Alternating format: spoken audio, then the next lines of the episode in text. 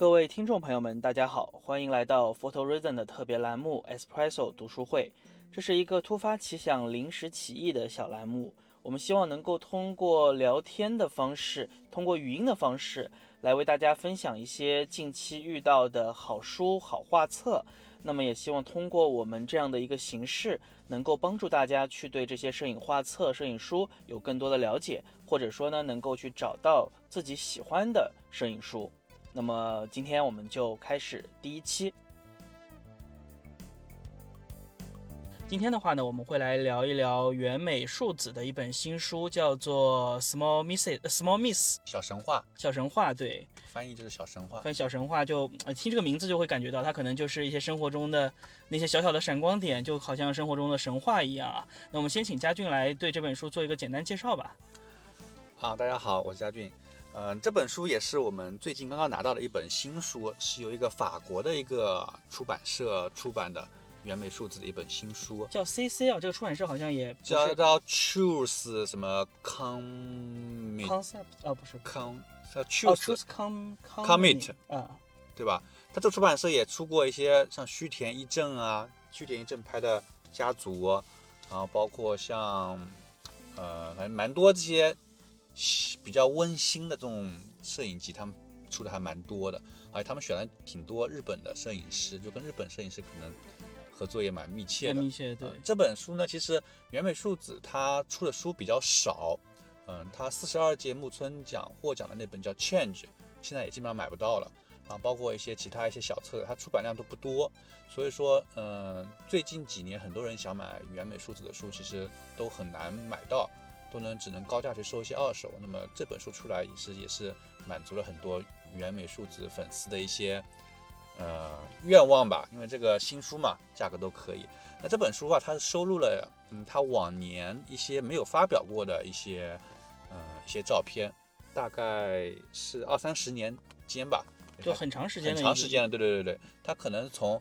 呃，里面他有一些儿子的照片，可以看到他有儿子照片，有些是可能刚出生的儿子，有的时候儿子已经很大了，啊，所以这个时间跨度，如果每张照片都看过去啊，就知道这个时间跨度是非常长的，啊，所以说他也是应出版社的邀请嘛，也是，所以说他们一起出了这本等于是小精选集，那么他这本精选集可能也有自己的排版的一些，呃，一些逻辑啊之类的，这个书这个啊估计得。呃，拿到书之后，慢慢的翻看之后，才能自己慢慢去体会到这个。对，然后今天的话呢，正好我们在录之前，我和老三还有佳俊，呃，也翻了一会儿这本书，然后呢，也想跟大家分享一下我们看到这本书的一个初体验吧。就虽然我们还没有嗯，说非常认花上呃几个小时甚至更长的时间去一张一张的图片去去读或者去想，但是有一个初步的这个跟大家也来分享一下。就很感性的一个认识啊，因为刚刚看到它几分钟，对，但我们很喜欢这本书，所以就突然临发临临时想到说，我们可以录一个这样的节目。以后如果效果不错的话，我们之后可以录成一个系列，就在我们的主要的这个栏目之外，专门一个小讲书的小项目。对而且而且我们今天录制的环境很特别，我们在一个小车里面录，对，因为我们刚刚去了肯德基和星巴克，然后没有人欢迎我们。对，肯德基里面音乐太响，然后其他我们在那个大楼的大厅里面又不停的有人打电话，有人进进出出，所以说后来发现车里面窝在车里面三个人，感觉有点那种围着火炉，然后在帐篷里面那种感觉，就特别热闹了。对的，对的。好，那这本书的话呢，我我自己翻看了一下，我觉得从视觉风格上说，还是跟川内轮子有一点像的。嗯嗯，首先，它用的全都是这个六乘六的画幅，所以使用的机器的话，也应该是中画幅的机器。但具体是什么机器，不是非常的清楚，对。对吧？我们找到有找到一张照片，那张照片我们也看不出什么。对，因为有点模糊，有也看不出是是一个伸缩头。到时候到时候可以把这张照片放到那个，呃，show notes 里面。对对对对是是那种。老的皮枪机嘛？我本来以为是双反，因为我看它很多角度是像是在它街拍在地铁上拍那些行人嘛，就角度就是很很腰间，嗯就是很嗯矮嗯很在腰部的感觉，对对，但是它这个看起来有点像那种康康泰时之类的老机对器。。那取景是不是我觉得可能是腰平的？他可能它可能是他可能有很多相机，他可能。对对对，也不一定是同一个相对，机。有可能它有很多相机。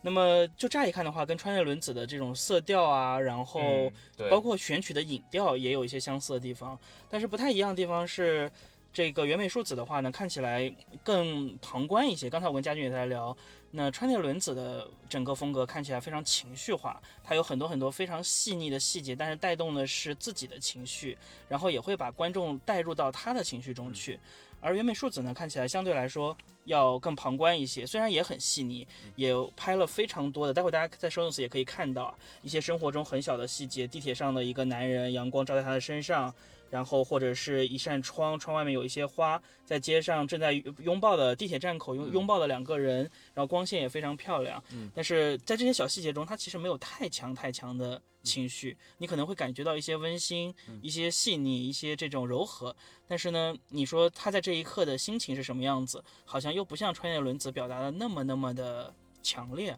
我的感觉。所以说，你说到他拍摄时候心情哦，他后面有一段话，就是他里面有一些文字的内容不多很少，但他有一段文字呢，就讲到他有天下午在拍他儿子，嗯，当时他那个有一个情绪，就是有点复杂的那个情绪，但是他拍完之后，等到过段时间照片冲出来之后，他发现那些情绪早就已经消散了，嗯，留下他的只有那个影像的这个瞬间。然后它的里面的前面还有一段文字和它这个照片哦，其实让我觉得，呃，会有一些东方或者说日本的一些对于时间性的这个考虑，比如说像他说的那个爱情不不爱情神话，因为他刚说那个 small myth 嘛，我就想到那本电影《爱情神话》。爱情神话，它其实拍的就很日常、很普通的上海的那些东西，所以说我一下子就会想到那个，就同样的那种日常性，日本人把这种日常性提炼出一种，就是时间在漫长时间当中一些岁月点滴，或者说些日常闪光的这个感觉。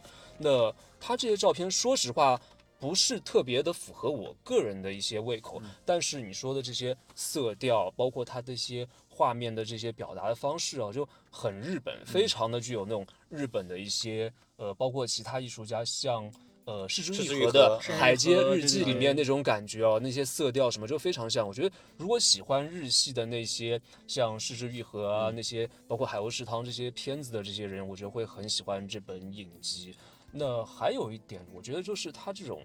表述的方式，在日常生活中捕捉这些碎片，因为像刚老潘说了嘛，他没有一些特别的一些自己的一些主观的一些判断，或者说选片的时候一些特别的一些指向性。那像可能拍一些人物，像比如说梅加代什么，他会去抓取一些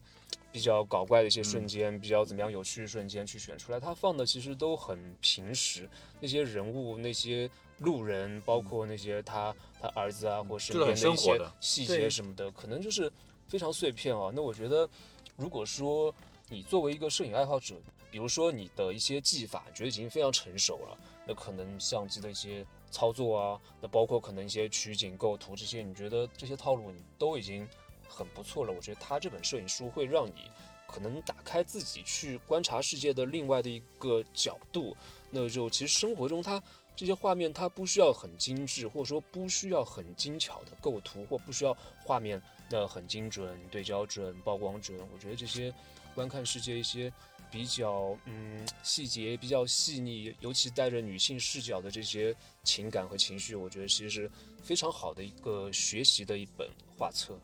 对，我我很同意老三说的，就是这本画册其实相比起像什么刘美和啊、金道子啊这些日本的女性艺术家。它可供大家去参考和学习的更多一些，更多一点，对对对。你说你你去看金道子拍那些东西，你你要去学它，你要去模仿它，很难。其实是一件不那么容易的事情。而且而且一般人也不会去拍这种，哎，也不会拍这种对对，因为我们普通人拍的还是生活日常嘛。他这个生活日常其实跟所有普通人你都能感觉到，比方说一盘菜，或者说一个一个一个一个一盆花，或一一只小猫，都是我们每天在拍的题材。对，那如果从这个里面去找出每个人找出一张你自己最喜欢的照片，跟大家描述一下，嗯，我们可以尝试一下吗？嗯，可以啊，试试看。那我先，我自己最喜欢的其实特别简单，就是开头的第一张是吗？走大家的路了，大家无路可走啊！开头的第一张，为什么第一？那我选第二张。为为什么作者会选择第一张作为这个头图啊？这个我也不知道，但是我看到这张照片，就是在一个。有点杂乱的厨房空间里，它其实后面也有拍这种洗手池，里面都是碗啊什么的，特别细腻。在这样一个空间里呢，有一盆你日常家里面就会放的最简单的一一一个一个花，没有什么插花的工艺，没有什么插花的艺术，就是可能买了几枝花插在一个花瓶里，然后阳光正好照进来，有几朵花朵上面是有这个光线的，整个画面就极其的柔和，然后就像是某一个夏天的午后，你在外婆家的厨房里、奶奶家厨房里看到的这个场景一样。我就我就这张图片就打开这本书的第一张图，我就很喜欢。而且我我看这张图片，我会有种那种，比方说夏天的下午，然后午睡之后，眼睛还没睁开，那种朦胧胧胧的感觉，有点那种昏昏睡眼惺忪的感觉，对，就很像夏天，就是想会想到小时候，小时候夏天，对吧？小时候的夏天。日本电影的那种感觉哦，日本文艺片的感觉。你要第二张吗？你确定吗？我还是得再看看，我没有那么草率。我来我来说我那个好的，就就就接就接刚刚那接刚刚那个就是说夏天的感觉啊。我喜欢那张是刚刚翻到了一张，他拍他拍他儿子的，在后面的应该是。等我等我翻一下，没关系。你们怎么就选出了自己最喜欢那张？啊，对对对，这张因为他跟我对对对看的时候他就在说哦，那我那我真的还没有选出来。这张是我刚刚看到之后就特别喜欢，其实跟之前那张其实有一样的感觉，就是看到这张照片我就想到了以前小时候夏天，然后再躺在午后吧，应该是，然后躺在那个草席上面，然后阳光进来，然后那种感觉，就感觉外面是很热，然后家里又是比比较凉快，凉对对对对，就有这种感觉出来，都你没法很清楚说明那种感觉，但是哎看到照片就会这种感觉，而且这张照片本身我觉得抓拍的就非常好，因为他把自己小他儿子什么都没有穿。是个很小的婴儿，很大家不要担心。非常小，他估计一岁的还没到吧，估计就躺在那个他的窗边，然后阳光非常好，他记录下这个这张照片，我觉得这非常非常棒，我觉得嗯，很细腻，对对对对对感觉。嗯，很很自然，我觉得其实就是就是我们平时可能家里的某一个瞬间，其实对，就这个瞬间就是。老三呢老三看，老三看一下让，我选选。给老三，呃一个小时的时间，给老三两分钟时间，，我我先要选一下先要先要初选一轮，然后再精选一轮，再再复对选。因为这本书我刚刚我看翻过几遍，所以我对那张照片比较那个。那那边也是他那个章节中第一章吧，某个章节中第一章吧，对对吧？它也有好几个章节，这本对这本书也分了很多的章节啊，对对对但是就是至少我们粗略翻来看的话，还没有找到非常明确的章节嗯分、分的时候的一个嗯，逻逻辑，对对对。这个大家可能买回去之后，就可能自己要再研究研究，然后可能每个人都有不一样的感受。对对对，嗯因为它其实是很多生活的细碎组合在一起，不是那么强的叙事性，或者不是那么强的一个表达对。那你你你看起来会更像这种类似于民族森林这样子，它每一张照片互相之间的关系是平等的，嗯，没有谁是过渡，没有谁是重点，嗯，这这种感觉会比较明显。我觉对，得而且我可能暂时还摸不到它逻辑，因为它其实编排上也会有那种人物跟景景物跟细节穿嗯插。但比如说走在街上的这样的行人，就是两个人一对这样的行人，这种图片你在前面有，在后面也会再出现哦。对，或者有没有可能就是就是我们生活中的日常，你每天你走在这里会看到行人，你下一个路口也会看到行人。他是不是就是这样？比如说我们这里有有个篇章啊，我们看他导读啊，是说说说他儿子，就是他有一天在给儿子拍照片的时候，对对对对对，就突然之间是不是对这个？这这这突然之间，我为什么要按这个快门？是不是啊？周六下午对吧这张？对，为什么要按这个快门？就我刚刚说的那对个，然后我看到这导读之后，我们就会觉得，哎，这个后面的呃照片是不是都是在拍他儿子？哎，我看到第一张之后，哎，好像是的，好像是拍了拍到他三个儿子，可能还是三个小朋友啊。我我认为他是他儿子。嗯，然后第二张呢是他的儿子小儿子小时候，更小一点。哎。哎，确实啊，好像这个、嗯这个对章节好像对就是给他拍他儿子。哎，第三张也是他儿子在吃他儿子在东西吃东西。哎，第四张可能是他他一个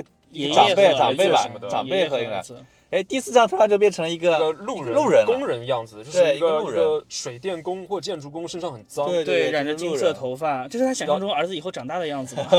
然后呢，看第五张，我们看第五章或者说这也是他儿子我。们看第五张，第五张是三个儿子，第五张就是他三个儿子在睡午觉，就夏天的睡午觉。哎，第六章又是一个路人，也可能他自己也嗯年轻时候自己。或者想有可能要带入到自己。如果我们这样去设想的话，他可能想象的是他儿子的可能性和自己的可能性。对那或者说他，比方说在这张照片的这个女性当中看见了曾经的自己，对，因为这个女性她背后是不是背了一个儿子，还是一个什么东西啊？不知道这个还是一个包？不是特别像是一个猫猫书，包吗？像？是头哎，像是头发。那就不知道了。这个哎，你这个这个环境下背后面背这个头啊，贞子吗？这就是一个鱼鱼缸。鱼缸，嗯嗯，所以这个画面还是会有一些鱼缸可。以解读。哎，你看鱼缸说，它这个鱼缸下面有你看有个角，引你看对它啊，这个脚可能也是儿，也是他的是人嘛小孩，，对也，是人。他其实可能这章节还是有关于孩子的，但可能他表述的这边又是一个女生，有些可能是真实的，有些是想象的，有些是这种代入的，也有可能。但是这个还需要更深的解读，或者是更多的去研究一些相关的背景啊什么的。对，嗯，或者说儿子这个概念，其实我们也不用把它简单粗暴，就是儿子就是拍了一些儿子。那儿子这个概念，也许儿子对他来说有更多的一些，其实像母亲对小孩子嘛，那会有爱，也会有恨。比如说恨他可能毁掉了我的人生，嗯，恨他觉得就占据了我生活的全部啊，怎么样怎么样，有怎么样道理对，那爱呢，可能也是对他寄予一些。不管是期望也好，不管是觉得他他给你带来失望，没有达到你的预期也好，还是怎么样的，我觉得这个是很复杂的一种情感。所以说，儿子可能也会变成一个比较符号、比较抽象的一个概念嗯。。对，就总总总体来说，就是这个章节性，它其实有区分，但是我们还没有摸到非常明确的一个线索，所以可能还需要更多的阅读。就像我们刚刚说的，这是我们今天看到这本书之后觉得，哎，真的很棒，然后跟大家来分享一下，也是一个比较临时的这么一个决定啊，或者临时的录制的这么一个节目。嗯，嗯，但老三你你不要逃避啊，赶紧赶紧。我我找到了，我找到了啊，他或者我假装自己找到了。就这张照片啊，因为我之前说过，我喜欢黑色一点的。嗯这张照片是一个百分之九十画面都是黑色的，这边是日文看嗯，先。先不给你看，啊，你看得懂吗？啊，对，我们都看得懂啊。看得懂真假的？啊？解先先先先给我解释一下，可能说完我就不喜欢了。解释一下不不不说完我就不。开玩笑，开玩笑，开玩笑。这张照片，我觉得它是一个一个一个小孩子趴在一个窗口啊，就你是身处可能假设是有一个黑色的箱子，嗯这个照相机是放在这个黑色箱子里面的，那箱子有一个小小窗口，一个小孩子的眼睛，应该是小孩子吧，就是趴着那个窗口朝里面看，照相机拍下那个瞬间。但看起来也像是有点像是信箱的那个感觉，我我猜可能是信箱。就是说，所以这张照片对我来说会触动我一些个人的一些回忆吧，因为我可能小时候我是一个比较喜欢钻到呃床底下，上房揭瓦，小时候、呃三天不打。就我喜欢往床下钻，然后我喜欢睡在地上，我觉得就是睡在地板上很有安全感，贴着地，然后就可以滚到床底下，然后喜欢那种钻在那种一个箱子啊、一个盒子这样的空间里面，所以对我来说会有一些个人的一些一些喜好吧。那张画面它可能百分之八十都是黑的，可能跟他其他那些照片会觉得完全不一样。嗯其他照片所有照片可能都是在一个明亮，至少是有阳光的环境下嘛。这张照片是一个黑色为主的照片，然后这样一对眼睛，我觉得是有这种暧昧不明的感觉，会有一个观看和被观看感觉。一般摄影的对象或拍摄对象他是被观看的，现在这个两只眼睛是直直的盯着摄像机，就是你好像是被观看那个对象，他趴着那个小窗口，所以说我觉得这张照片对我来说还很奇妙，就看上去会在整本摄影书里面是一个异类吧，所以说我是把它选出来了，这张照片的话，我最开始看到，我觉得有点神奇，就是这个眼睛看起来像是有点诡异，有点可怕。也不是它，它不是可怕，它它它就有点像这种，就是我第一眼看到它，我觉得它是一个反，就是一个镜面，就是两边是对称的对，对对对，其实应该是两边亮，它它鼻子紧贴着这对对个东西，窗然后子可能导致是它的感觉鼻子就是暗了，有点像那个大门啊，它这个东西可能是塞塞信什么的塞信啊，嗯塞呃塞塞东铁西门开了一个洞，对有对有对对有有这个可能性，因为它这应该是一个在里面，一个在外面。就像是探索未知的这种感觉。对，如果是信箱之类的，你没法拍到这个这个场面。没有这么大，但它里面又是黑的，就是处在一个比方说关着灯的房间房间里面，然后外面看起来是很亮很亮的天。嗯，就像是楼，也就他的照片整体感觉就像是在夏天，像包括这张其实也是，也夏天也是一个夏天的，感觉。细看会发现啊，可能也是夏天，但乍一看会觉得，因为它颜色是有青色调嘛，对对对，就很很阴冷、很嗯暗，然后有一点点，稍许有一点点诡异的感觉。其他所有照片都青色调，你们看？，对，而且你们刚说夏天啊，我我我又看了一下，发现真的几乎，嗯、呃，冬天了。对，冬天了。我刚想说，几乎都是短袖和短装，就薄的衣服。那仔细看一下，好像还是有冬天的。但但即使是冬天衣服，它的它的这种质的，对，给你的感觉还是就像它的名字一样，叫小小的奇小小的神话，小神话，嗯对，小神话，它其实就是它其实还是呃美好的东西为主。对，都是非常暖色调的感觉。然后不是有些人他只在晴天拍照吗？我感觉他是不是也是基本百分之八九十都是在晴天拍的？对，像像是这个是像是晴天对你看基本晴天拍整个整个阳光都非常感觉非常好。是不是跟日本的空气也有关系？就是很通透嘛，很多日系照片都是这么通透感很强。对，跟日本的空气感很气干净会有一点关系系吧。我感觉这个色调，对，然后佳俊刚刚说他其实年龄比川野伦子还要大一些，是吗？他估计他九零年大学毕业，嗯，哦就是五六十，那五六十岁那九零年大学毕业应该是五十多吧。七七零年生左啊右七零年到现在是六六八七零，那六十六十了，六十多。七零到现在没有没有，七零生的话是五十二、五十三岁左右吧。呃，七零九零，年大学毕业，九零年算他二十二岁，就五十三四。嗯，对，但是你看他拍的东西还是很带有少女感的，有一些，嗯对吧？对，就这不是说他的这个拍的内容，而是他自己这种对生活的向往，对生活的这种充满了热情，然后带着这种温柔的这种眼光去看待世界的感觉，还是对很很有这种感觉的，还还挺有意思。那我跟想法可能倒不一样，我、嗯我倒觉得他可能有点家庭主妇日常随拍，或者通过摄影来来来来打发时间，或通过摄影来就是找到自己人生的一些一些一些方向的。因为她其实我看她老公好像很早就死了，她里面有一段文字就是说她嗯丈夫之前就死了，所以说摄影可能也是她跟世界交流的一个一个方法式吧，因为看起来能看出一些孤独感从里面。就每个人的看看到看到的照片，同样的照片，但是感觉还是很不一样啊。，对对对对对，当然这也是我可能揣测嘛，因为我看了他的那个文字嘛，就说到为因因为我们我们读一本书的时候，反正我们都是今天刚拿到书，对吧？然后自己的第一印象嘛，对对对啊其实蛮有意思，就是你第一遍看完之后有这个第一印象，然后你再去深入了解了了解这个书或这个作者，然后你就可以知道，哎，他到底是跟他对对对你深读之后跟自己第一印象会不会有又偏差？不一样这个蛮有蛮有意思的，对对对。嗯，而且我不知道你们有没有那种感觉，就是一本摄影书，呃，有时候觉得因为封面很好看就买了嘛，买完回来之后一看。什么鬼啊！就没有感觉，嗯就没有感觉，就扔那边了。过了几年，你自己可能有了一些其他的阅历，或者自己会不知识积累更多了之后，你再一看，好牛逼啊！或再一看，哦，原来里面有这么多可以解读东西，就是会有这种感觉。会啊，所以说，我觉得对他来说，每个人啊，就是在不同的阶段阅读呢一本书，也会有不同的感觉。嗯，那还有每个人从中可以发现自己，就是比方说睹物思人，或者说是这样子的触景生情，嗯自己内心的一些东西。因为每个人可能都能解读到不一样的东西嘛。对，是的。好，那么有关于这本书的内容呢，我们今天就聊到这里。最后结束之前呢，再跟大家讲一讲这本书的一个基本的价格情况。价格的话，如果想问价格的朋友啊，到时候可以加我们的社群，因为我们会在社群里面上一个团购的链接，然后可以在应应该是很好的价格。佳俊这边，嗯，肯定是就是只要九块九包邮。就是加入我们社群肯定是你这涉嫌诈骗非非常好的价格，反正对，所以欢迎到社群里来看具体的价格。那么这本书的话呢，它的大小大概是比 A4 纸要宽一些，也是一个六乘六的状态，嗯然后是软壳的。那我不知道大家喜欢软壳还是硬壳啊？对我来说的话，我觉得软壳的书其实手感会让我觉得更亲切一些，嗯硬壳的书好像更适合放在家里。然后这本书的话呢，我觉得如果说，比如说你在出差的路上啊，然后正好去哪里拍照啊，去旅行的时候，也可以随身去携带的。整体的印刷质量我觉得还是不错的。这个法国出版社包括装订，呃，这个整个画面的这种影调的处理，还是做得非常不错的。所以这是我们推荐的第一本好书，也希望大家可能听完之后会有点感兴趣吧。那我们社群里见，好，拜拜。再见，拜好拜，拜拜拜。拜